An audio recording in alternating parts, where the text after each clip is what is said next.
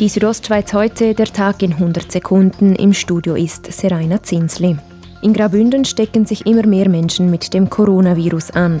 Sollte sich die Lage in den nächsten Tagen nicht entspannen, komme das Personal am Kantonsspital in Chur an seine Grenzen. Die Folge, Operationen etwa, müssten reduziert werden. Dadurch werden Stationen natürlich wieder entleert und mit dem Personal kann man dann die Überkapazität, die es auf der Covid-Seite gibt, wieder auffangen. So Arnold Bachmann, Direktor des Kantonsspitals Graubünden. Das Spital befindet sich aktuell auf der Eskalationsstufe 3 von 5. In Chur gilt ab heute in den Oberstufenklassen der Stadt eine Maskenpflicht. Stadtrat Patrick De Giacomi will mit dem Maskenobligatorium vor allem eines erreichen. Wenn wir eine Maskenpflicht haben, dann tut es uns in erster Linie vor allem helfen, um den Betrieb aufrechterhalten und dass nicht ganze Schulhäuser in Quarantäne müssen. Die Maskenpflicht gelte auch im Sportunterricht, sofern dies möglich sei, so der Churer Stadtrat.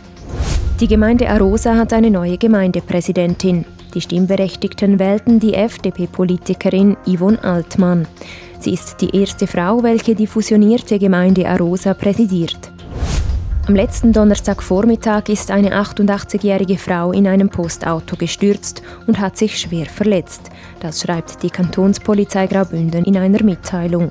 Der Chauffeur musste wegen einem entgegenkommenden Auto die Fahrt verlangsamen und anhalten, wodurch die Frau stürzte. Mitfahrende, die das Ereignis mitverfolgen konnten, werden gebeten, sich bei der Polizei zu melden. Die Südostschweiz heute, der Tag in 100 Sekunden, auch als Podcast erhältlich.